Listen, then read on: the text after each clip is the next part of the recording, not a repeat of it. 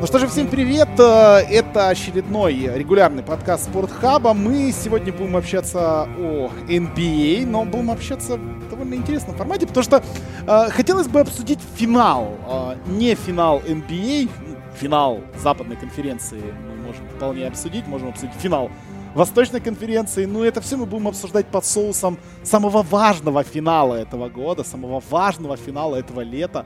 А, поэтому этот подкаст, во-первых, будет без цензуры. Сразу прошу прощения у всех, а, э, кому нету еще 21 года, кто беременный, не знаю, у кого сердечные какие-то болезни. Вам рекомендую все-таки этот подкаст сейчас выключить. Ну и сразу же скажу, что если вы вдруг не видели, э, хотите увидеть, но не видели все еще последний э, эпизод э, последнего сезона «Игры престолов», то тоже выключайте этот подкаст, потому что э, сегодня мы будем говорить про много финалов. И в частности, финал «Игры престолов» будет одной из тем, которая будет идти на протяжении всего подкаста. И финал НБА на Востоке, финал НБА на Западе, финал Евролиги, может быть, в двух словах. Как это, детальнее это будет, конечно, потом, но э, финал «Игры престолов» мы сегодня будем обсуждать с Дмитрием Герчиковым. Дима, давай начнем с самого главного вопроса. Какой финал для тебя самый важный был в этом месяце?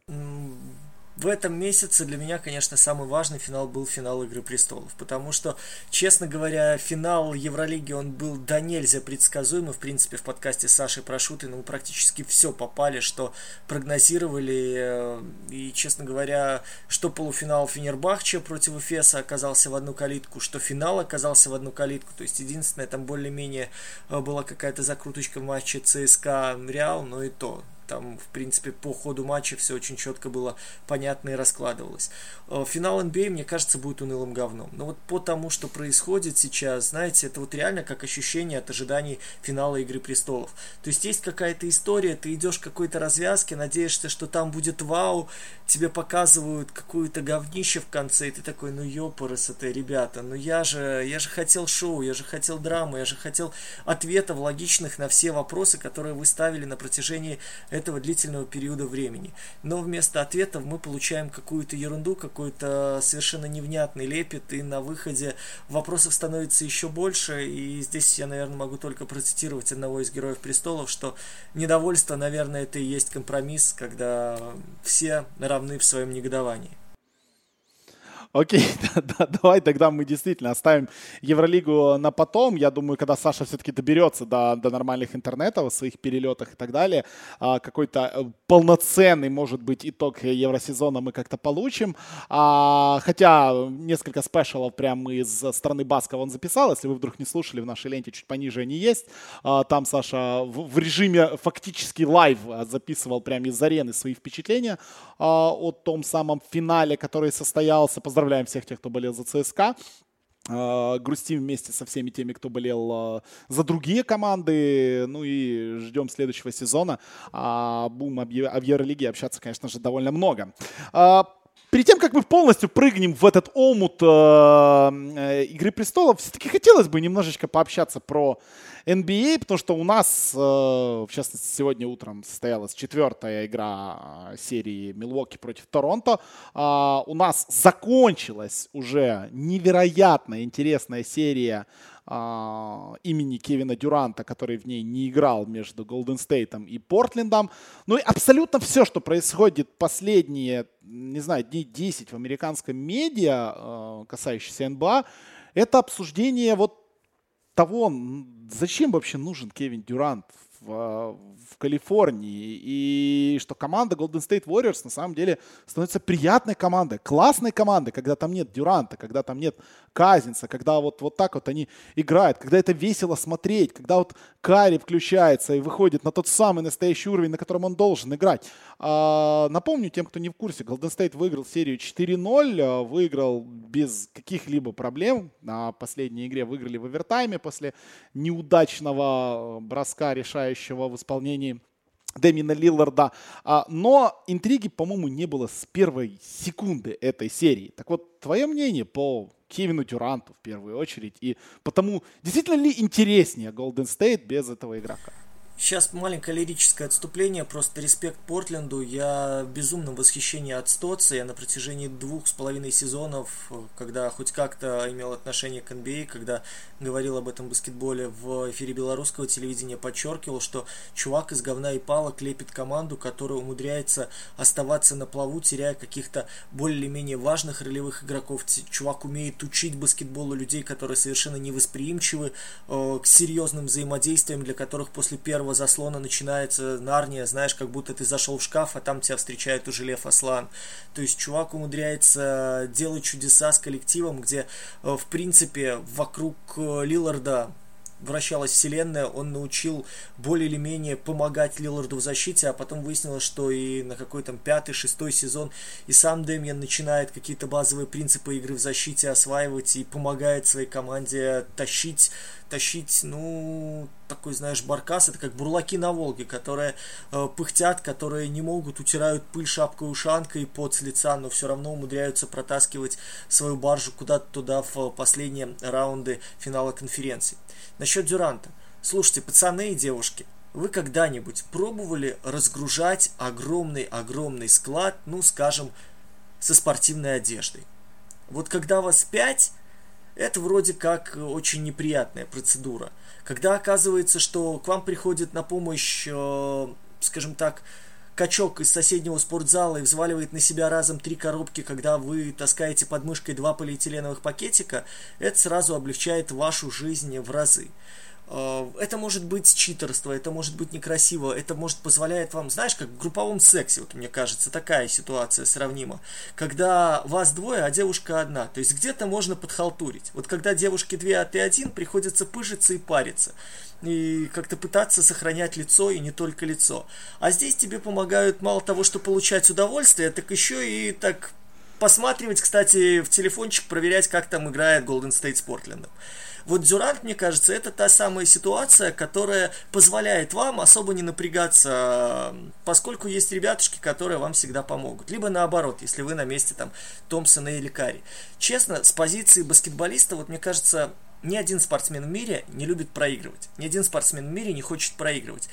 И когда он добивается успеха, ему насрать, как это было сделано. Это мы говорим о величии, мы говорим о каком-то наследии, мы говорим о каких-то династиях. Слушайте, все люди, которые работали так или иначе с американскими спортсменами, особенно прошедшими непростой путь, все прекрасно понимают. Здесь две мотивации – победа и деньги.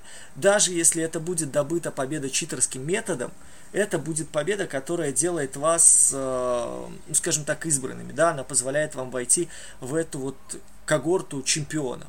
Относительно того, скучно играть или весело. Ребятушки, скучно играть сраной Индиане, которая получает от корявого Бостона 0-4.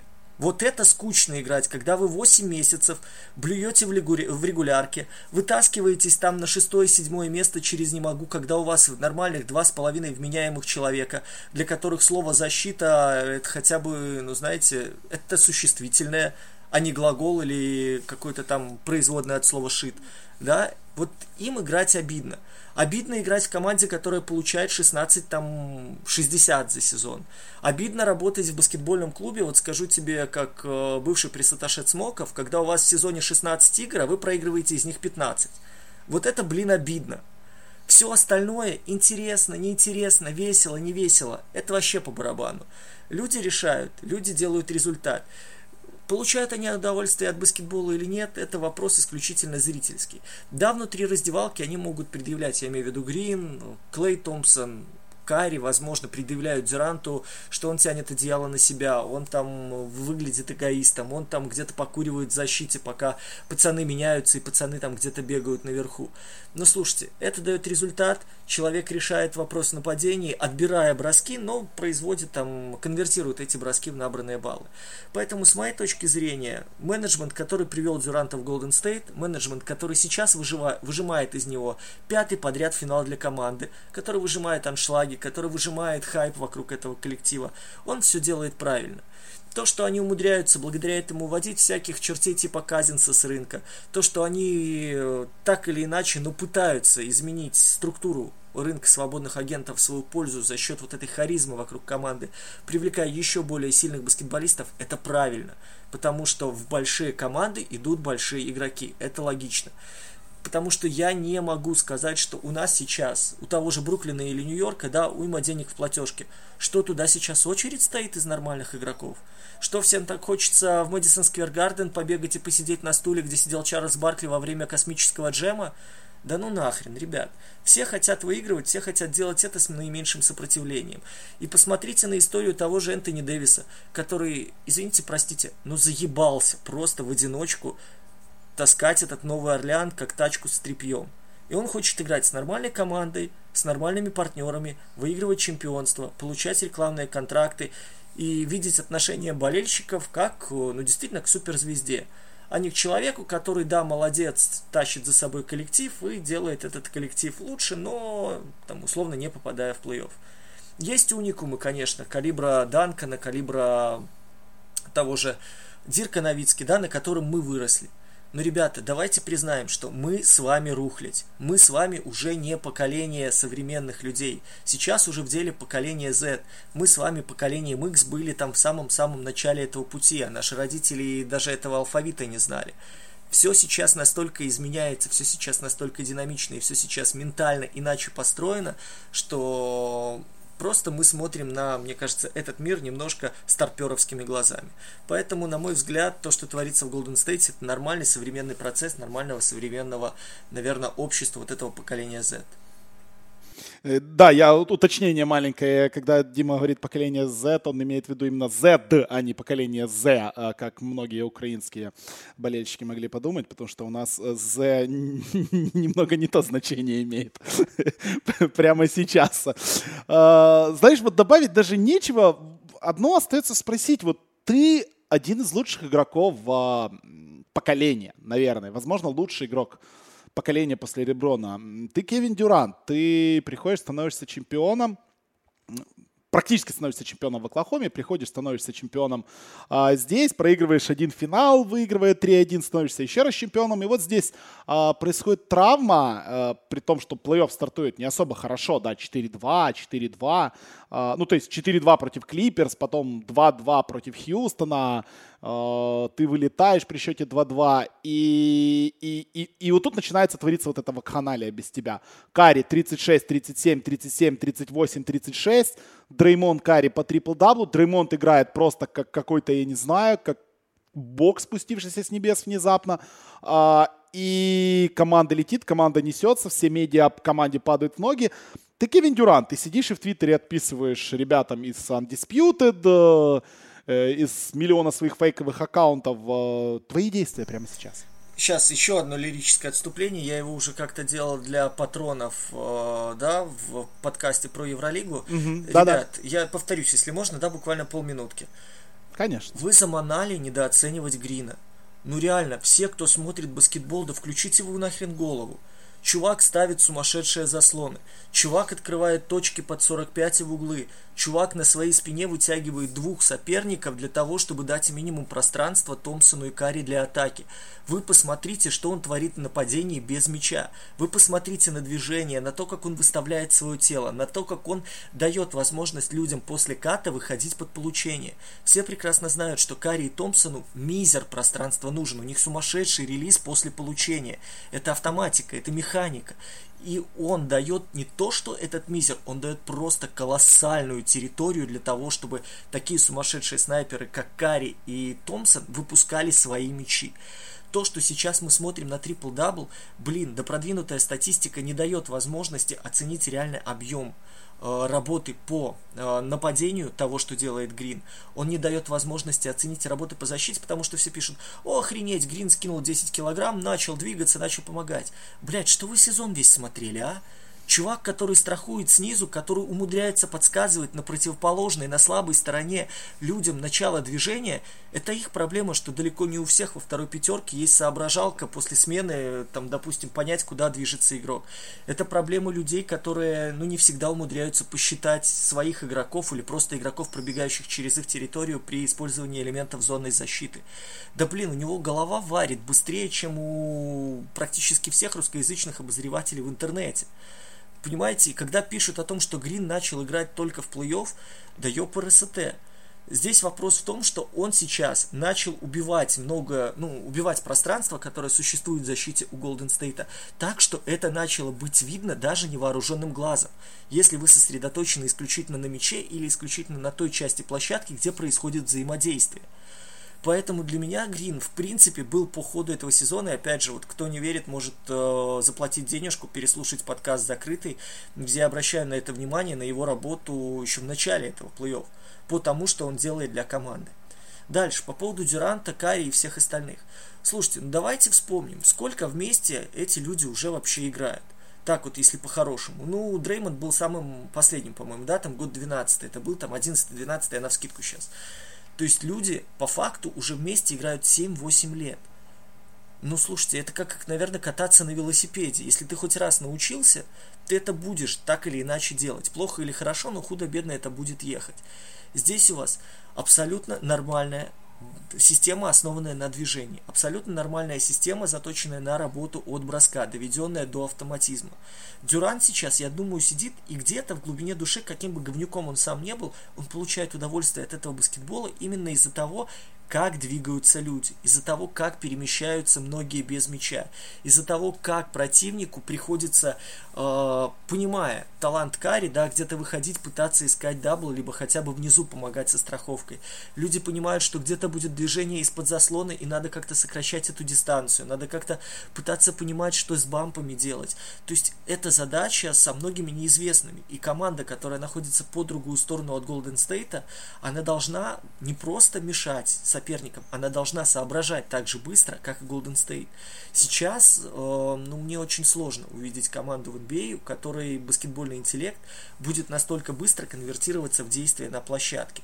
Я вот обращал, опять же, в одном из подкастов внимание на то, что здесь должна быть у вас как минимум команда, состоящая из трех люков Баамутов – которые могут благодаря своим рукам, пониманию и умению занять позицию, перекрыть хотя бы 2-3 очевидные опции для начала атаки. Тогда остальным партнерам просто минимум вариантов останется для того, как работать против э, лидеров Голден Стейта. Я не знаю, обидно или не обидно Дюранту. Я был говняным игроком в баскетбол. Я, наверное, даже себя игроком не могу назвать. Может быть, человек эгоист, наверное, как и все спортсмены, как и все люди на этой планете. Человек хочет быть э, первой звездой, человек хочет внимания, человек где-то в глубине души, наверное, хотел бы видеть то, что его потери никоим образом, ну, вернее, глобальным образом отражается на действиях команды. Но сейчас, с другой стороны, он понимает, что придя в этот коллектив к финалу, он по праву получит свой перстень. Сейчас весь хайп уходит на трех баскетболистов Голден Стейта, которые изначально воспитывались в традициях этой команды. Стеф Карри еще в 2009 начал это говно месить. И сейчас совершенно логично, что он главный любимец этого коллектива. То же самое мы можем сказать о Томпсоне, то же самое мы можем сказать о Грине. Эти люди поднимались вот из э, самых низов, формируя философию Голден Стейта. Дюрант в этом смысле пришел на все готовое так или иначе, но при этом он привнес своего таланта немало для того, чтобы Golden State стал еще сильнее. Так что здесь э, то, что он пишет, то, что он написывает, ну, наверное, это может какой-то личностный комплекс, но я уверен, что Дюрант игрок и Дюрант человек это две совершенно разные личности, две совершенно разные особи. И сейчас, может быть, именно из-за того, что он не может выйти на площадку и на себя потянуть э, вот этот вот луч славы, он и страдает, он и не может никоим образом на это повлиять и пытается хоть как-то сбалансировать расклад. А, вот по, по Дреймонду только добавлю вот одну вещь. В плей-офф этого сезона NBA TV добавили просто невероятную штуку. Я по-другому матчу сейчас не смотрю. Это режим Coach Mode, если вы подписаны на League Pass. Обязательно попробуйте э, посмотреть целый матч с помощью вот этого коуч-мода.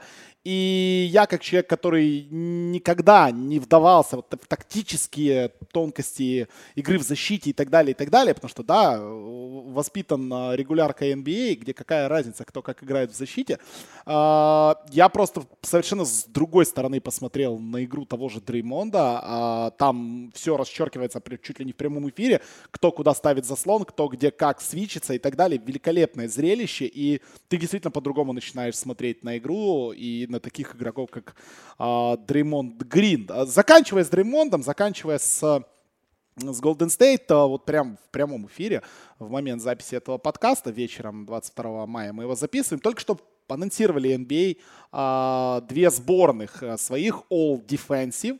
А, и а, я начну со второй сборной. Джру Холидей, Клей Томпсон, Дреймонд Грин, Кавай Ленард и Джоэль Эмбиид. Просто великолепная вторая сборная. И первая сборная это Руди Гобер, Пол Джордж, Янис Антетокумпо, Маркус Смарт и Эрик, Эрик Блэдсоу. Если бы мне не сказали, какая из них первая и вторая, я бы, наверное, перепутал. А, потому что как-то Эмбиид, Кавай, э, Дреймонд и Джру что-то мне поинтереснее смотрится, чем Пол Джордж, Эрик Блэдсоу, Маркус Смарт и Янис Антетокумпо. Ну да ладно. А, это чисто информативная такая нотка. Я думаю, на этом мы останавливаться не будем. А, вторая серия, второй финал. А, финал, который все еще идет. На севере, далеко на севере, в принципе, как и в нашем любимом сериале, который закончился. Сначала идет бешеный по напряжению, казалось бы, финал на севере, который заканчивается очень-очень тупо. И потом происходит большой-большой финал, который заканчивается еще тупее закончится ли финал на Востоке, на Севере точнее, да, потому что в Торонто играют все-таки, we have the North, так же тупо, как закончился финал на Севере, в, я имею в виду в Винтерфелле. Я думаю, еще тупее. Ну, честно говоря, вот наблюдая как бы то, что происходит на Востоке, вот честно скажите, вы хоть один матч трезвым смотрели? Ну вот как это возможно? Ну вот я могу взять всю сетку, которая творилась на севере, я сочувствую комментаторам потому что я, сидя у экранов, я мог себе позволить пропускать там после каждой четверти хоть чуточку, но чего-то алкогольного. Потому что, ну, серия Филадельфия-Торонто – это просто мучение мозга, особенно людей, которые пытаются понять, что вы, блядь, в своей Пенсильвании делаете в защите. Кто вам это рисует? Что вы обсуждаете потом в раздевалке. Я не знаю, может они этим планшетом потом бьют имбиида по голове, знаешь, чтобы все вылетало из того, что пыталась объясняться. Ну, честно, я не понимаю. То же самое мы смотрим сейчас Милоки Торонто. Команда, которая, бляха, первые сраные две игры решила. А давайте все будем помогать друг другу в защите. Ну давайте. Тут забегает Янис и понимает, что ёпа РСТ. Тут же просто все, понимаешь, там как в USB просто собрались. И он делает просто скидку, там не надо даже на слабую сторону смотреть, там просто в сторону отбрасываешь короткую. Торонто баскетболисты стоят и смотрят, ну неужели у них полетит? Да, блядь, у них летит, это нормально люди вообще-то немножко готовились, люди, в принципе, пытались что-то похожее из Филадельфии уже играть. Если вы посмотрите в регулярку, там время от времени прорывает. Это, бляха, как трубы в Беларуси. Знаете, почему у нас летом воду отключают? Да потому что прорывает нахер иногда. То же самое и здесь случается. То есть нормально Милоки, мне очень нравится выражение на классе, э, вот очень часто вижу, особенно в русскоязычных источниках, э, на классе Милоки обыгрывает Торонто меня просто, понимаете, если бы у меня была искусственная челюсть, я бы ее не нашел. Она бы упала уже и куда-то ушла, наверное, ближе, уже пробив всю эту мантию к земному ядру. Вот. Вторая, как бы, половина этого марлезонского балета. Люди говорят, слушайте, да хер с ним, не будем мы играть скучно, давайте свечиться, давайте будем смотреть, что чувак будет затаскивать у нас, а мы будем пытаться, ну, я имею в виду Янис, да, а мы будем mm-hmm. пробовать его в силовой манере, там, э, тыбзить, будем пытаться его под слабую руку выгонять, будем пытаться его провоцировать на атаку со среднего сдвижения. И будем смотреть, может на самом деле можно и к снайперам подобраться и хотя бы чуточку им немножко сбить ритм. Но это худо-бедно работает, потом Торонто выясняет, что в принципе, если играть-то не самым высоким темпом, то можно чего-то добиваться. Ну и дальше то, что происходит, блядь, в первом овертайме четвертой игры, то, что происходит в конце основного времени, то, что вы выводите Сиакама на атаку – Ой, Честно, я вот просто хочу, чтобы оно быстрее закончилось. Ну, серьезно.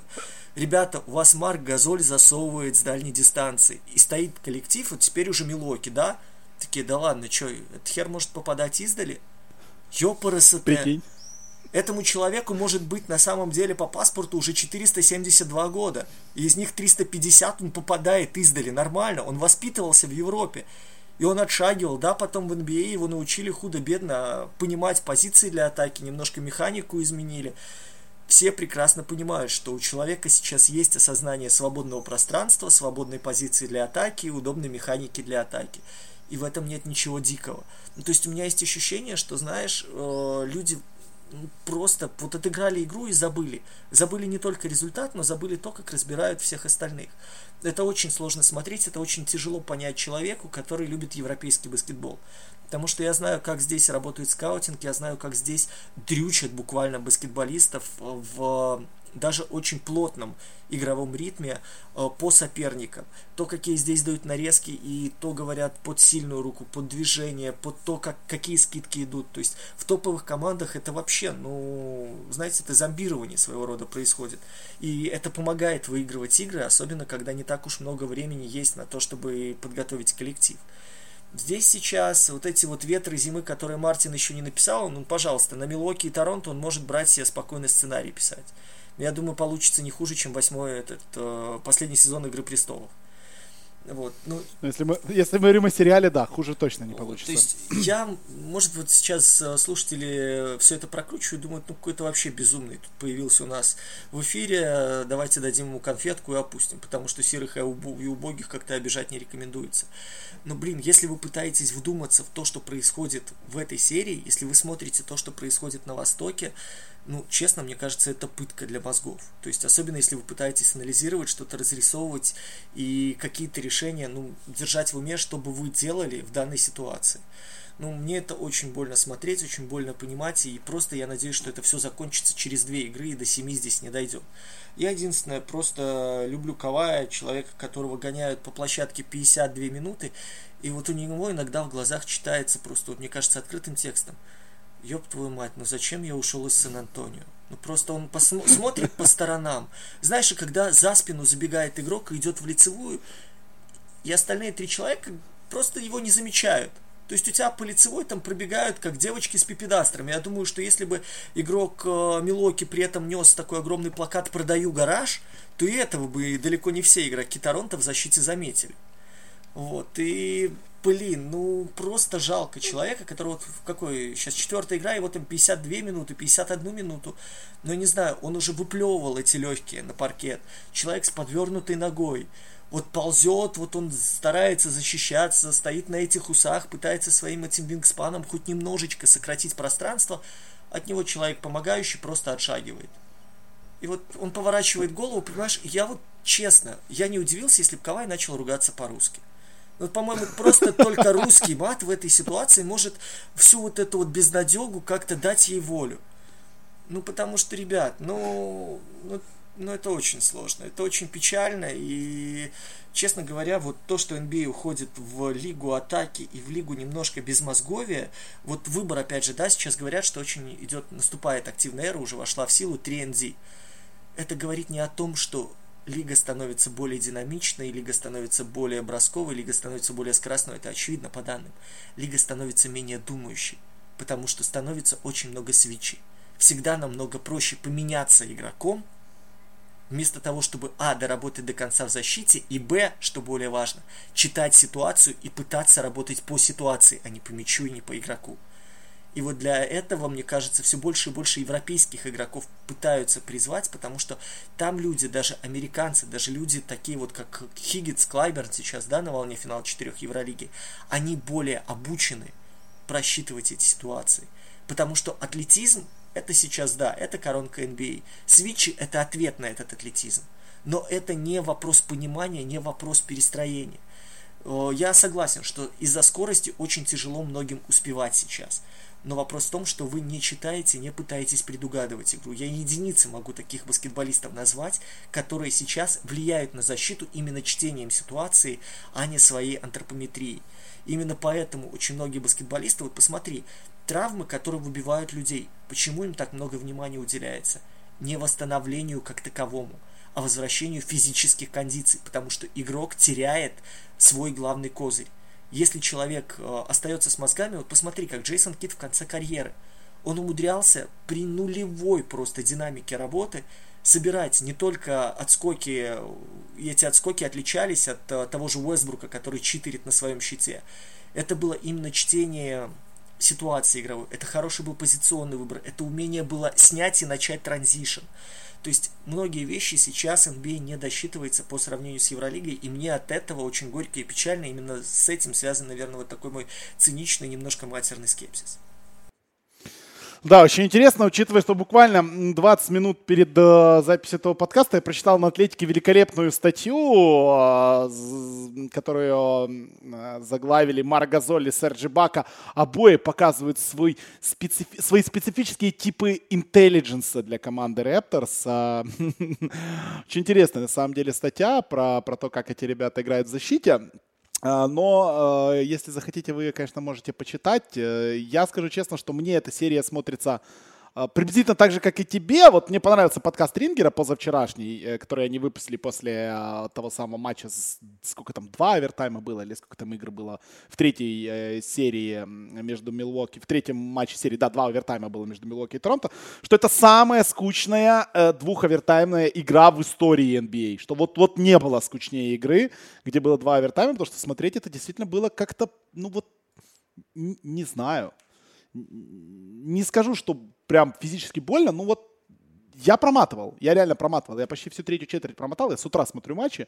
В прямом эфире мне очень впадло смотреть, а, поэтому я смотрю с утра. И как-то я проматывал. Так вот, э, опять-таки, заканчивая с Востоком, это, это глобально это проблема всего Востока, если, да, если мы смотрим на серию Индианы, Бостона, потом на безыдейную серию Бостона с Милуоки, на серию Филадельфии против Торонто, или, или как бы тут нет разницы. Восток, Запад, и мы можем говорить о том, что вот в следующем году придет Дюрант на Восток, все станет немножечко веселее, там, бла-бла-бла. Или, или, или это глобальная проблема НБА, и в любом случае, кто бы на этом Востоке не выиграл, все равно это как-то будет безидейно в финале. Виталий, вот ты не находишь, что мы повторяем из года в год?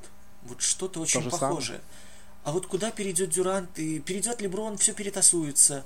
Придет э, Зайон, изменится структура игры, здесь у нас молодые начнут прибавлять. А давайте сейчас посмотрим на это лето межсезонье, здесь у нас перераспределятся силы. Да, они перераспределяются. Немножко иные команды поднимаются, чем мы привыкли, да, в, на стыке десятилетий. Немножко другие команды опускаются. Но концепция это не меняется. И понимание игры не изменяется и движение не изменяется. Есть какие-то революционные моменты. Революционные моменты с увеличением темпа и тем, как начали ценить трехочковые. Согласен, вопросов нет. Э, изменение того, что люди однотипные перестали э, быть в приоритете, как классические центровые, классические исключительно пасующие плеймейкеры, потому что функционал изменяется, и тебе необходимо э, по ходу, для того, чтобы ты мог хоть что-то варьировать в своем наступлении, тебе нужны универсалы. Согласен. Игра становится более скоростной, игра становится более физически бескомпромиссной, игра становится более динамичной вопросов нет. Понятное дело, что на это делается ставка, особенно на количество владений, которые из-за вот этих увеличений атак их становится больше. То здесь какие-то есть такие тектонические сдвиги в структуре игры. Но я не могу сказать, что из-за этого изменяется расклад на Востоке или расклад на Западе. Есть люди, которые адаптируются, и этих людей не так много в лиге, именно поэтому их постоянно обсуждают. Есть люди, которые приходят с новым типажом, как тот же Янис, э, который просто сейчас потрясает людей это тоже очень хорошо, но глобально это пока ничего не меняет. У нас есть э, ряд уникумов, которые благодаря роли личности в истории могут изменять что-то в ходе этой самой истории, и у нас есть ряд ну, таких ролевых баскетболистов свиты, которые пытаются э, хоть как-то оказать, ну я не могу сказать сопротивление, хоть как-то обозначить свои претензии на свержение вот этого там короля условного.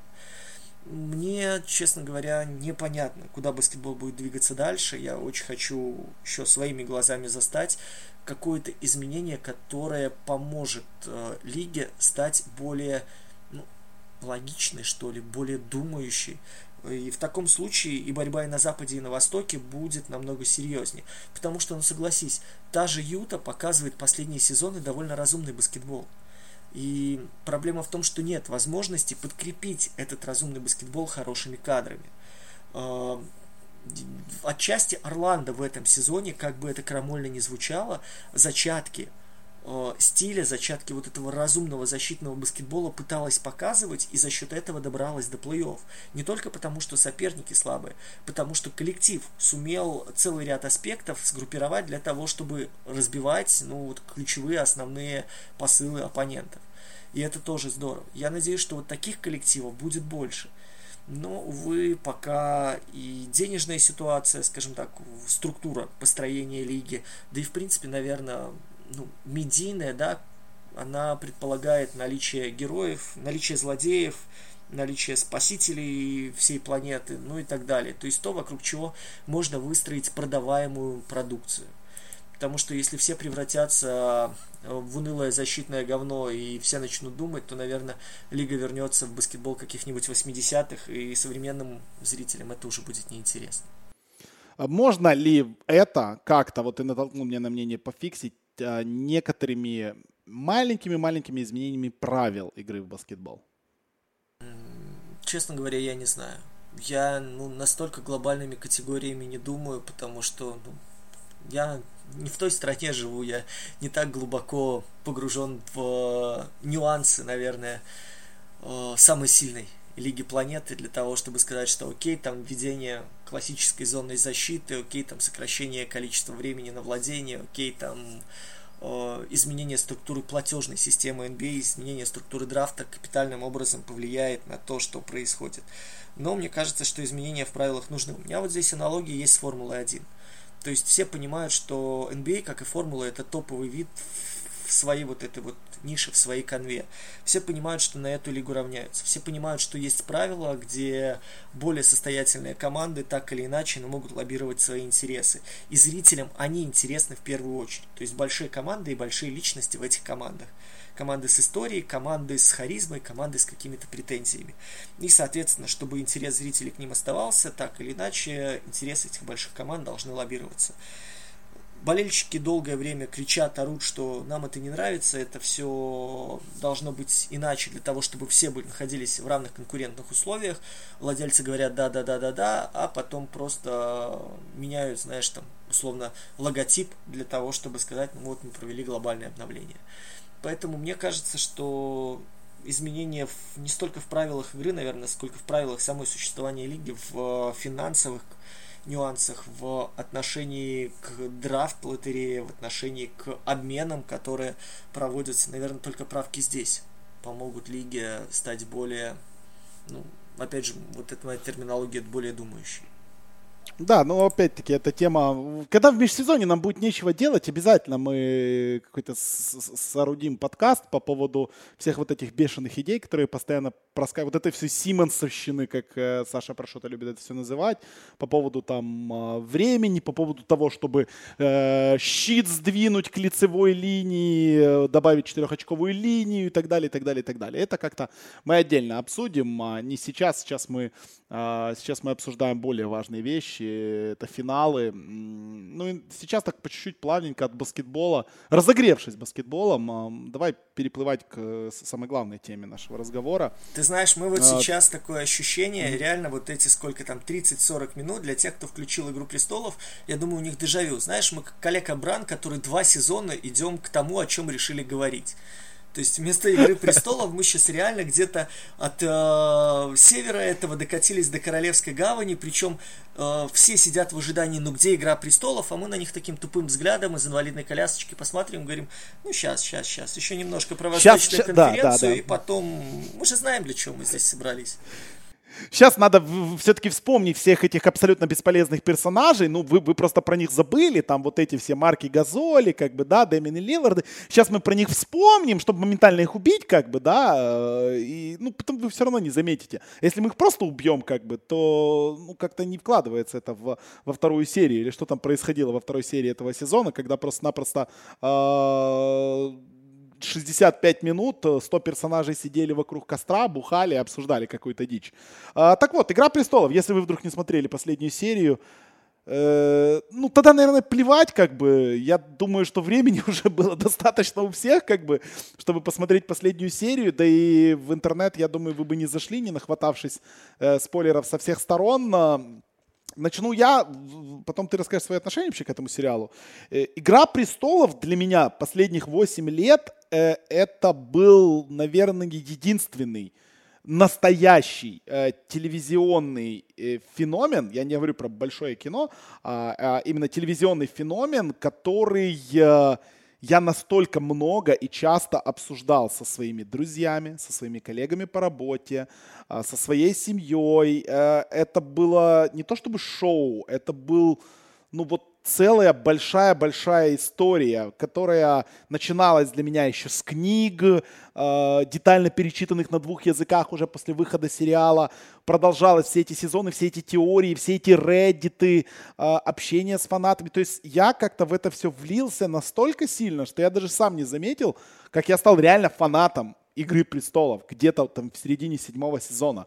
Потому что весь седьмой сезон я был в Америке, и к моему удивлению, каждый вечер в воскресенье, когда на HBO шла премьера серии, у меня в номере в отеле собиралось очень много людей, там 15 человек. У нас было свое пати, свой тейлгейт такой себе. У нас там кто приносил пиво, кто чипсы, кто виски, кто колу. И это все превращалось в трехчасовое большое шоу, где все обсуждают, что будет в серии, смотрят серию, потом обсуждают, что произошло в серии. И и вот это вот все на протяжении 8 лет меня преследовало. Поэтому мое отношение к «Игре престолов», несмотря, несмотря на ее окончание, оно все равно будет теплым. Я этот сериал навсегда запомню как что-то, что ну, явно поменяло мой взгляд на, на все, абсолютно на все. То есть я благодаря «Игре престолов» я начал подписываться на сервисы типа Netflix и той же медиатеки. И благодаря «Игре престолов» я нашел очень много э, умных друзей, как оказалось, с которыми есть что обсудить, которые не кричат, что «А, дебилы смотрят эту попсу, только дебилы ее смотрят». Э, это было прикольно, это было классно. И неважно, как это закончилось, это было великолепно. Так или не так? Я э, с тобой вообще не согласен. То есть я, опять же, извините меня, что я так путаюсь, у меня сейчас уйма мыслей, потому что я второй раз в жизни переживаю подобное Наибалово. Люди, которые смотрели сериал «Шерлок» по BBC, меня сейчас очень хорошо поймут. Я в третий раз в жизни переживаю. Вот, там еще есть доктор, еще Но... доктор Но, небось. Нет, сериал «Лост». А, ну, возможно. великолепный, с которого я начал есть... карьеру своего сериального фаната. Смотрите, да. вам энное количество времени, долгого времени, предлагают очень логичную историю, очень обоснованную, с выписанными персонажами, с блестящими посылами, с клевыми вставками на секс и убийство. Но главное, что концептуально у вас персонажи развиваются во времени. Это офигенно, просто, просто чудовищно офигенно. Вас ведут по этим хитросплетениям линий, и вы чувствуете, что есть точка, где они все сойдутся. И вы понимаете, что все фигуры, которые двигаются, они двигаются логично к этой заключительной точке. И вот вас приводят к восьмому сезону, где вы уже имеете хороший бэкграунд, вы также росли с этими героями, у вас есть отношения, у вас есть понимание, мотивация этих героев. Вы спорите, как ты правильно заметил, вы ожидаете поступков для того, чтобы проецировать их через свой опыт и проецировать через опыт героя. То есть у вас есть толковое обоснование и у вас есть базис, почему вы ожидаете тех или иных поступков, тех или иных развязок, но в любом случае вы ждете какого-то вот продолжения этой логичной линии в итоге вас в концовке выбрасывают просто во вселенную, ну, блин, Виктории Секрет. То есть, где просто выходят лощенные девушки с искусственной грудью и говорят, ну, а вот это примерно то, что должно быть в конце. То есть, мы так задумали, оформлять было тяжело, поэтому мы просто их раздели. Коллекция не очень удачная, посмотрите, похлопайте и уйдите. Вот мы так решили. Здесь колоссальные обидки именно в том, что знаешь, есть ощущение обманутых ожиданий. Я знаю, что мои ожидания, мои проблемы. Но на протяжении семи сезонов во мне эти ожидания растили. Меня этими ожиданиями кормили, и мне эти ожидания э, мотивированно, скажем так, предлагали. Сейчас, в конце, когда я говорю, окей, я ко всему готов, я приму любой ваш выбор, даже если вы перережете всех, даже если королем Семи Королев станет дракон, даже, блин, я был согласен на Ходора в качестве короля, понимаете? Это нормальное было решение для этих всех долбоебов, которые ведут войну. Ведь посмотрите, самое правильное решение по ходу сериала, если так посмотреть, меньше пиздеть и держаться подальше от Королевской гавани. Ходор был вообще образцовым чуваком, который следовал этой стратегии, но немножко не повезло. В конце мы видим, что Джон Сноу, который на протяжении шести сезонов пытался вырасти в какой-то образ адекватного правящего там, потомка Таргариенов, да, Джон Сноу на протяжении двух лет страдает ПМС. Как э, королева Серсея два года была беременна, так Джон Сноу эти два года почему-то страдает ПМС. Он смотрит на всех грустными глазами, он плачет, периодически выпивает, а потом совершает какую-то херню. То есть, если... Но его же убили, он, он, он же мертв. Может, Понимаешь, если бы он, я думаю, попросил единорога у Дейнерис в конце разговора, пацаны, которые хоть раз бы были в отношениях, они бы его поняли. Они бы просто сказали, ну окей, ПМС, дальше он попросит бутерброд с говном и огуречек. Все это нормально.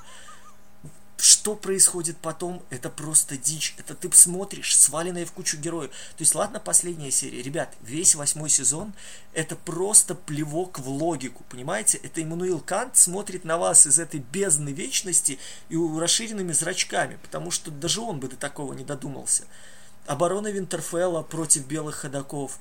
Слушайте, ну бляха-муха. У меня ощущение, что это просто какое-то безумие творилось. Каждый режиссер говорит, а давайте-ка мы угробим героя самым тупым способом. Это был чемпионат мира по дебилизму. И вы знаете что? Организаторы заняли бы на нем второе место. А знаете почему? Потому что дебилы.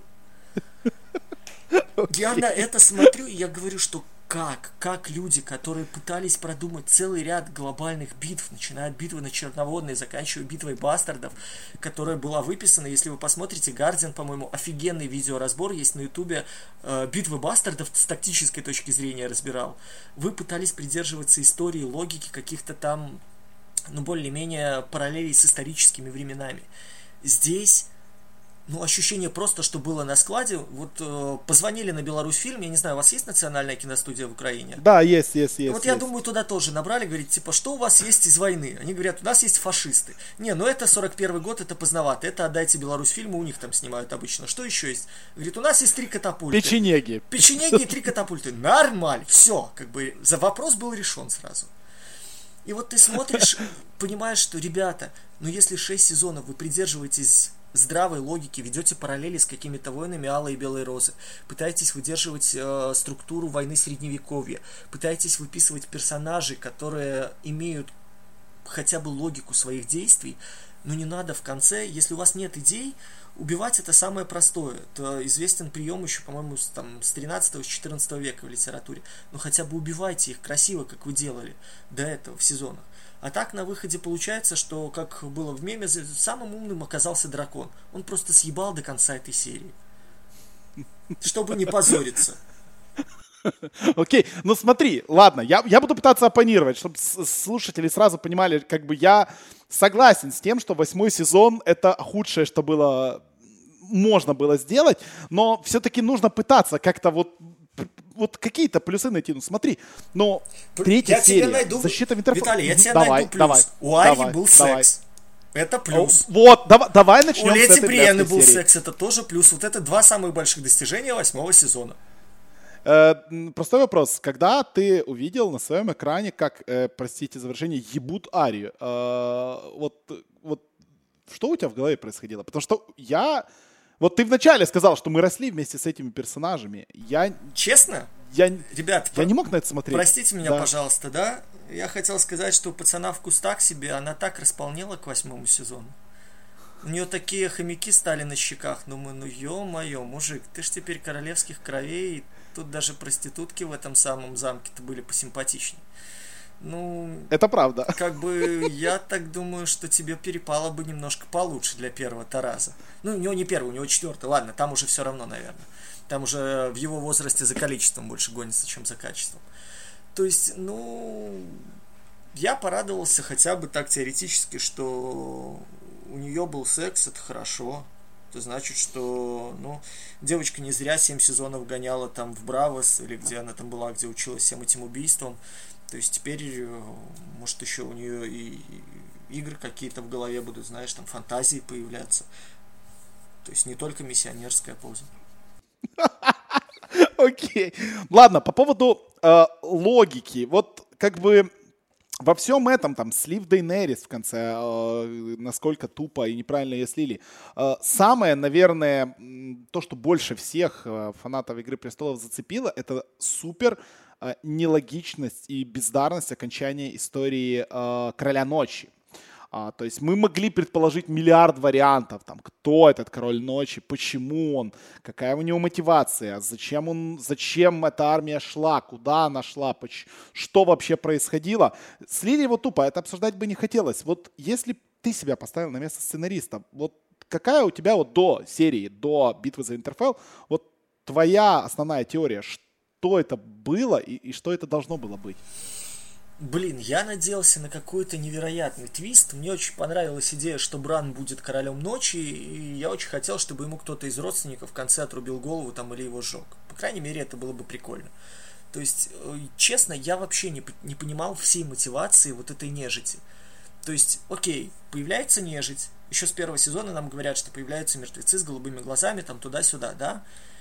Зима близко. Первая серия с этого да, начинается. Да, Первая зима, серия начинается. Зима близко. То есть, окей, у них есть какая-то мотивация идти на эти семь королевств. С этой всей нежитью. Окей, тоже это принимается. Они идут к Брану. Почему к этому Брану, бог пойми. То есть там уйма людей, которых можно было бы заодно похерачить. Но я думаю, ладно, я хотя бы дождусь, вот появится этот король ночи, который как-то обозначит свое присутствие. Вот честно, пока они прут, за 8 сезонов – не прописано вообще никакой их мотивации. Для меня вот это была самой главной загадкой. То есть вообще для чего они туда придут. То есть по логике вещей, посмотри, он может оживлять мертвых. С тем, как там рубятся люди, в принципе, ему достаточно было завернуть на кровавую свадьбу, просто там крюк сделать, и хватило бы толпы, чтобы порешить там и Красную, и Королевскую гавань, и все, что там, и Хайгарден, и все, что по пути попадается. Но окей, ты избрал сложный путь, ты идешь прямо вот для того, чтобы убивать Брана. Я вот честно сидел и думал, ну окей, вот ты его убьешь, что будет дальше? То есть наступит вечная мерзлота, наступит вечная тьма? Ну так ты и так шел всех перебить, для того, чтобы эта темнота наступила. Наступит, э, я не знаю, какое-то правление короля ночи, когда он поднимет всех мертвых. Ну и в случае победы та же херня бы произошла но он убьет Брана, Бран превратится в короля ночи, или наоборот они встретятся, и Бран начнет переливать мертвяками, их отправит куда-нибудь на край земли, так нахера они тогда туда шли? Ну, отправь эту нежить, она спиздит Брана, приведет к тебе.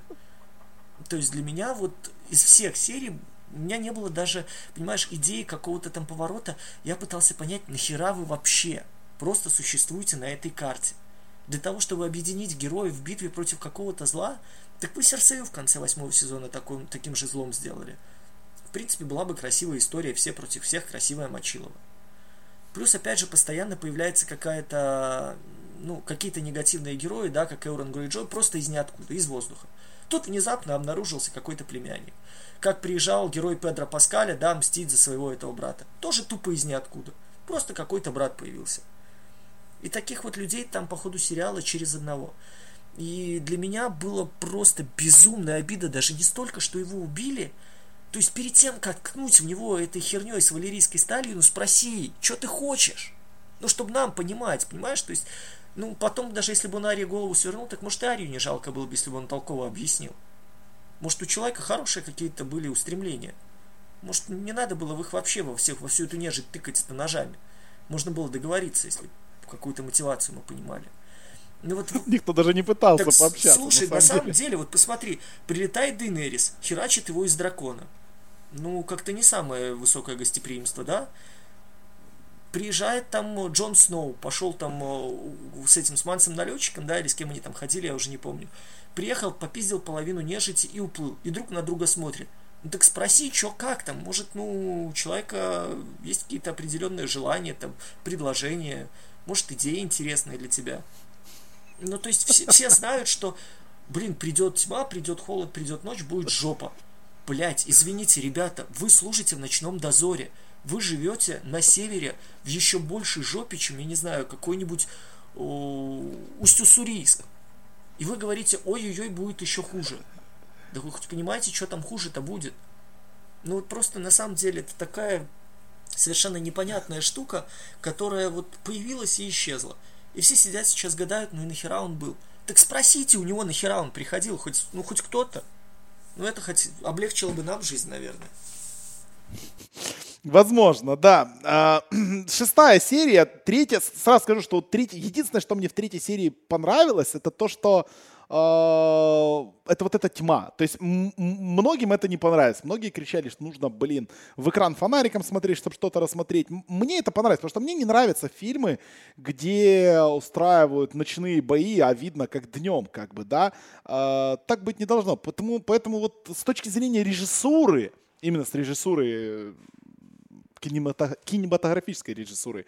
Я бы не сказал, что это было плохо. То есть снято было довольно, довольно нормально. Э, ну, то, что логика, это совершенно... Тут, тут, тут не хватает вставок э, Бэткомедиана со сценаристами, нюхающими кокс э, Ты знаешь, на протяжении абсолютно сериала. Снято нормально? То есть тебя не смущает вообще, что нежить нападает только с лица? Что любой нормальный режиссер, который смотрит потом свою пленку, говорит, ребят, мы какой-то хуйни наснимали потому что на каждого героя нежить нападает с лица по одному или по два. Всех остальных стелят просто штабелями, просто брикетами, со спины там прыгают, откусывают, перекусывают сонную артерию, грызут за жопу. Здесь стоит половина героев, которым просто по лицу вот так идут в лицо один в один толпы всяких, э, всякой нежити и этих самых э, монстров. То же самое потом происходит э, уже в, в, этот сам, в Королевской гавани, когда на Джона Сноу по одному через раз нападают какие-то упыри, которых он протыкает мечом. Ну блин, Сапочник, ты же снимал батальные сцены. По-моему, он снял битву бастардов, где вот эта вот куча мала из людей была, где действительно было Месилово. Ну как здесь, в самой главной битве сезона, хотя бы минимально не воссоздать вот эту атмосферу реальной битвы? когда у тебя половина героев просто занимается показухой, тыкая мечом или тыкая копьем в одного-двух героев. Но для меня вот это было безумнейшее разочарование. Тьма, это вся эта ерунда и все жалобы, блин, ну люди. Но если вы пытаетесь смотреть бесплатно, не покупая, ну хотя бы скачивайте в HD серию. Если смотреть хотя бы начиная с пяти вечера, все там замечательно видно. Согласен. А по поводу ощущения битвы и безысходности после битвы, после того, как Дейнерис сожгла город и показывали, да, вот, вот этих горящих детей, убегающую Арию, вот этот пепел а, в пятой серии, да, вот, вот это вот все, не было ощущения того, что вот, вот здесь, да, вот, ну, наконец-то эпик какой-то произошел? Ребята, вот. ощущение безысходности было после того, как вы увидели отряд железнорожденных, который пошел охранять Брана. Вот здесь у меня было ощущение безысходности. Семь лучников, блядь, которые пошли охранять самый дорогой объект во всем Винтерфелле, во всем королевстве. Сука, семь сраных лучников, которые принесли с собой, что правильно, четыре ведра со стрелами. Ведра каких? Правильно, неполных. На вас идет толпа, блядь, нежити. У нас семь человек, лучников, охраняют, блядь, главного героя какая здесь, какая безысходность еще большая может быть. То есть ты смотришь на сценаристов, смотришь на Джона Сноу, который уже до этого себя проявил великим, блядь, просто полководцем. И сейчас ты думаешь, ну вот эти ребята, конечно, остановят Короля Ночи.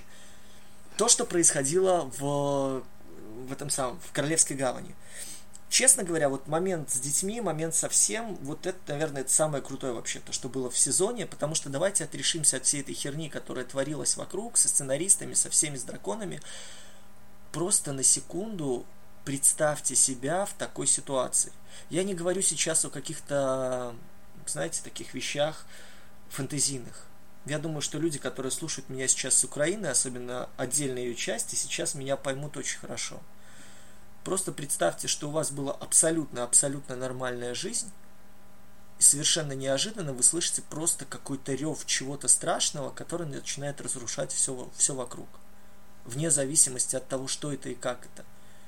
Я думаю, что даже просто ребята, которые проходили военные сборы, которые не служили в армии, уж тем более, которые не были нигде на фронтах, они прекрасно знают вот это вот ощущение, когда у тебя мурашки от страха бегут по коже, просто когда ты слышишь, допустим, взрыв учебной гранаты или стрельбы пулемета.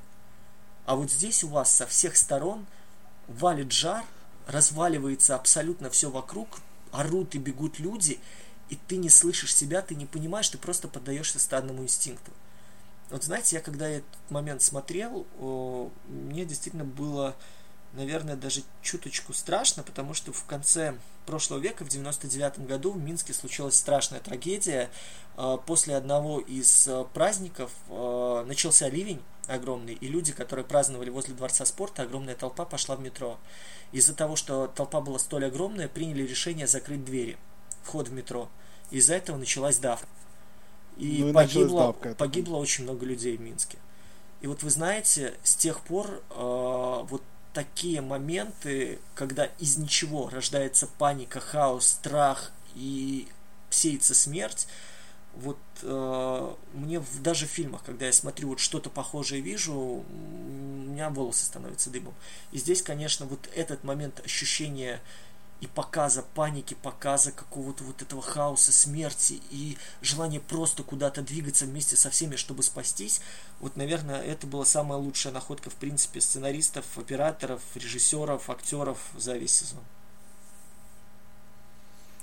Итог. Итог это днище. Сериала. Это днище просто, а не восьмой сезон, понимаете? Это, блядь, ты смотришь... Ну, блядь, ну у них демократия, ну демократия у них теперь. Э, подожди, у меня самый главный вопрос, самый главный вопрос. Когда вот они выбирали уже короля, да, после этого главного спича, невероятного спича от Тириона, э, когда Тирион предложил Брана, Санса первая включилась, и она сказала одну фразу, которая меня повергла вообще в шок. У Брана не может быть детей. Откуда она, блядь, знает? Это хороший вопрос. Это прям вот волшебный вопрос, э, потому что никто как бы не пробовал. Ну, вот, вот. Нет. То есть э, он парализован, но, как показывает практика... Э, это не обязательно, как ну, бы, да? понимаешь, что ты... у нее же были разные как бы отношения с Рамзи Сноу. Там вроде со всех сторон ей уже объяснили, что процесс беременности может быть весьма искусным и изобретательным. У меня другой момент. Ты знаешь, я вот когда смотрел эту финальную сцену, у меня ощущение, что Бран просто поочередно вселялся в каждого чувака, который сидел там, и говорил «да». Просто за себя, Ай, да, да, как Варк. Ну а хули? Потому что иначе бы, мне кажется, не прокатило. Просто я сижу и думаю, что, ребят, мы сейчас выбираем короля. У нас за спиной толпа людей, которая будет продолжать это кровавое месиво. И мы говорим, ну окей, нами будет управлять немощный паралитик, который хитро улыбается и говорит, ну я же, конечно, 8 сезонов не зря ты сидел в этом кресле, а? а? Вы же понимаете, о чем я? При этом ты сидишь и смотришь, кто выбирают. Какой-то гей из Дорна, который приехал и представляет свою страну, я понимаю, там были три крутые лесбиянки, да, там, или мать с, с дочерьми, которые воспитали друг друга в нормальной такой атмосфере. Сейчас сидит какой-то чувак с накрашенными глазами – сидит Яра Грейджой, которая, условно говоря, еще два сезона назад, кроме фразы «все, что мертво, умереть не может», больше не знала ничего. Она определяет судьбу королевства. Еще пара человек, которые ты смотришь и понимаешь, что там два класса образования, это прям за счастье было бы. И они сидят, говорят, да, конечно, господи, Брант, мы же его... Подожди, там же был этот Арен, правильно? Арен же да, был, молодой, который, отсталый ребенок. Который питался молоком матери, да, и все отметили, что он стал красавчиком, лет. так что тут тоже интересный ход со стороны режиссеров. Понимаешь, там людей, в принципе, на адекватность неплохо было бы проверить. Ну, чисто для справки, как у них там. Они бы на права сдали в современном мире или нет. Ну, вот. И все соглашаются, конечно, кто здесь может быть лучше, чем немощный коллега который просто 8 сезонов катался на каталке, за которого гибли люди, ребятушки, просто вот один момент, который мне взорвал голову. Все сидят, ждут Короля Ночи, который идет на Винтерфелл. Сука, сидят полтора сезона ждут. При этом Бран, который может быть Вороном, тупо ни разу не слетал, не посмотрел, где, блядь, этот Король Ночи находится. Какими дорогами он движется. Что может быть нам по ходу где-то перекрыть и дотракийцев не просто нашинковать в темноте, а поставить где-то у перелесков, чтобы они хотя бы что-то там потрепали, хотя бы посмотрели, ну, немножко пошинковали э, этих самых э, и нежити, и белых ходаков. Бран просто сидит ерундой мается, говорит, я пойду тут в этом, в рощице посижу, он ко мне придет. Да я просто с такой позиции я бы сказал, да забирайте вы его нахер. Вот вам Бран, блядь, дайте нам спокойно жить за этой стеной. У вас есть дракон, Бран, что вам еще надо? Женщина, он, блин, еще есть немного одичалых за той стеной. У нас рыжая в полном порядке. Ну, звучит логично, на самом деле, как ни крути. Хоть какое-то было бы нормальное решение, потому что когда одна уплывает куда-то на запад, потому что на картах там ничего нет, а, вторая независимый теперь король севера. А, Пацаны, офигенная демократия, да? Вот прям вот сейчас страны бывшего СНГ меня поймут очень четко. Все говорят, да, мы будем единым королевством, одна говорит, эй, нет, фигня, мы будем независимые. Все такие, ну окей, конечно, будьте независимы. При этом никого не смущает, что это брат и сестра. То есть, ну, как бы, у нас нет коррупции в шести, уже в шести королевствах, да? То есть, насколько инфляция-то высока? Только что было семь, уже шесть. И все таки да, конечно, господи, Север будет независимый. Боже, была бы жива бабушка, это, как ее... Из Дорна, которая... Нет, Тирел, бабушка Тирел. Да, а, господи, Тирел, Тирел, она да, своими да. руками перетравила всю эту пиздобратью. Ну, вот честное слово. Она бы на это посмотрела и сказала, вы что, все кукухой тут поехали? Что вы себе позволяете? Тут же у нас реально как бы новый заговор, у нас новые, новые Ланнистеры появляются. Они раздали втихаря там по кусочку всем бывшим вассалам, захватили две территории крупнейшие и говорят, ну окей, мы вас будем контролировать, если что там защищать, у нас там и ночной дозор, есть немножко армии и наших вассалов. Блять, ребята, что по сути изменилось по сравнению с первым сезоном? Да ни хера, с того же самого, с чего начинали, к тому же и пришли. Если верить в то, что сейчас Бран, который заезжает на заседание Верховного Совета, послушать, как ему говорят, вы наш, блин, великий король, сказать, ну окей, дальше сами все уладите, и уезжает. Блин, это тот же Роберт Бретон, который ездил на пиры, э, ездил на охоту, бухал и трахался. Ну, здесь есть, конечно, определенные вопросы. Может, хотя бы пить его научат в Королевской гавани, ну, как минимум. Ситуация больше не изменилась ни на йоту. И все при этом верят, что, блин, это нормальный, хороший финал счастливого сезона.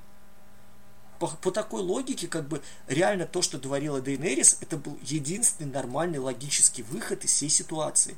Она бы, как тиран, действительно подчинила бы себе все семь королевств, она бы их объединила, и она бы правила железной рукой ужаса. Это нормальная тирания, которую мы видели по итогу потом в 20 веке в Германии, в 20 веке в Советском Союзе. При этом единственный момент, который меня просто взбесил, подход э, Дейнерис отхранял один дракон, да? Мы помним в последнем сезоне, когда ее да. шлепнули. Ребят, вас не смущает, что перед этим Джон Сноу, когда шел к ней в опочивальню, стояла толпа безупречных, и у него отобрали оружие. Ее после этого пытались отравить, между прочим. Ее после этого она казнила там пару человек, которые могли на нее ополчиться – Ей карлик в лицо бросил вот эту вот херню, причем карлик, который был заодно с чуваком, который пытался ее отравить. И после этого она снимает всю охрану и оставляет дракона, зная, что при этом еще у нее где-то рядом ходит сестра ее любовника, которая является самой искусной убийцей в Вестеросе. Действительно, ну хуя... И ее, и ее любовник, который не горит от дракона. Ну, как бы да. И как бы это действительно первый логичный шаг вас на месте королевы. А давайте я ушлю всю охрану нахуй и буду просто сидеть в одном замке рядом с драконом? ну, как бы логично, да, что ее тогда нашинковали мечами. Здесь по-хорошему и вовсе должна была быть какая-то сцена массового убийства, как там э, Юлия Цезаря убивали. Чтобы уже каждый всунул ей от души. Ну, я меч имею в виду, не, не подумайте там что-то такого.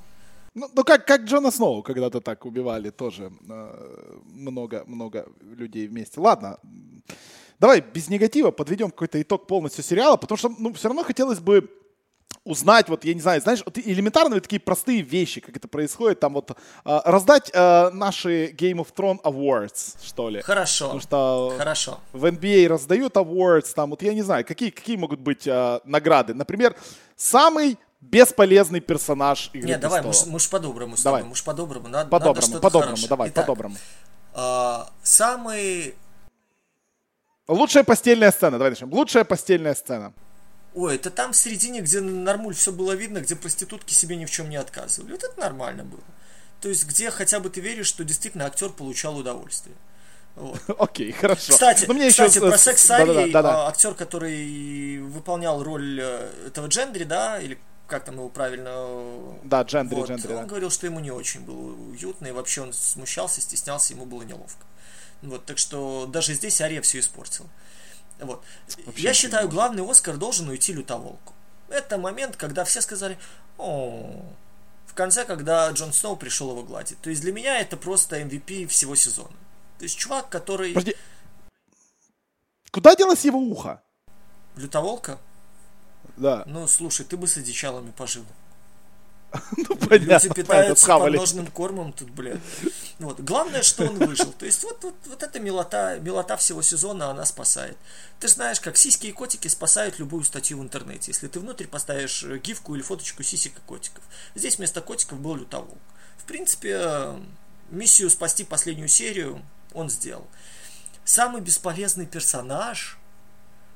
О, Ну, таких было много, я да понимаю. но- с но первого надо- сезона надо вспоминать. Не, ну самый бесполезный персонаж, конечно. Блин, ребята, ну Джон Сноу, который говорит, я никому не расскажу, и потом идет рассказывать всем. То есть, ну вот мозг, который. Не, я к тому, смотри, смотри. Самый бесполезный персонаж это должен быть персонаж, э, которого, если ты удаляешь из сериала, то ничего не меняется. Вот вообще, если бы его не было, то ничего бы не Слушайте, я вам поменялось. скажу больше. Сюжетная линия о том, что Джон Сноу это Эйгон Таргариен. Ну, что Да. она поменяла? Все Ничего писают абсолютно. кипятком от того, что его дракон не может жечь. Так дракон даже не попробовал! Дракон, сука, сжег стул! Выбирая между Джоном Сноу и Варис сгорел из-за этого, Выбирая между все, Джоном. Сноу и стулом, дракон выбрал стул. Господи, это унижение.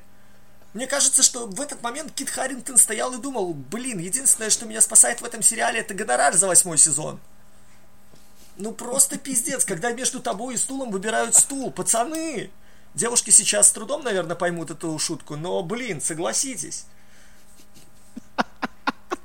Если бы дракон был девушкой, на месте Джона Сноу я бы вообще впал в депрессию. Это правильно.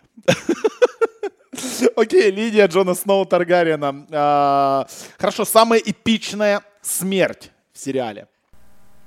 Блять, это толпа дотракийцев, которая поехала в темноту. Чуваки, Окей, просто, это щас, самая тупая смерть секунду, сериала. чуваки. Мы все с вами оцениваем, что они поехали смерть, э, на смерть в темноту. Если бы не пришла рыжая женщина, вы представляете, что они даже без горящих мечей поехали бы в темноту? То есть чуваки пошли на битву с нежитью со своими дотракийскими клинками, которые даже не из валерийской стали. Я не знаю более, блядь, абсурдной смерти, как просто вот, ну, блин, мы поехали умереть. Окей. Это, наверное, ну, то- я надеюсь, что это были дотракийцы-суицидники, знаешь, что вот тем, которым отказали в эвтаназии у них на родине. Что они вот просто собрались и решили таким образом хоть как-то облегчить свою участь. Но, как мы знаем, они потом откуда-то появились вновь. Я не знаю скорость размножения дотракийцев, но, судя по сезону, там 9 месяцев даже не прошло с момента, когда они все погибли и потом пришли на решающий бой. Я просто... Но учитывая, что жен- женщин с ними не было, насколько я помню, то, скорее всего, это они как-то, я не знаю, откуда они взялись. Может, не подъехали еще? Ну, действительно, там, там же из-за моря-то рукой подать, понимаешь? Ты вспомни, Нед Старк из э, с Винтерфелла до Королевской гавани в первом сезоне добирался два месяца. А этим пиздюкам на конях надо где-то найти корабли, чтобы перебраться через Великое море. Сложно, ну, может быть, сложно, там Uber какой-то есть, я не знаю. Сели в пятером машину, разбили счет и вперед, как бы уже сразу.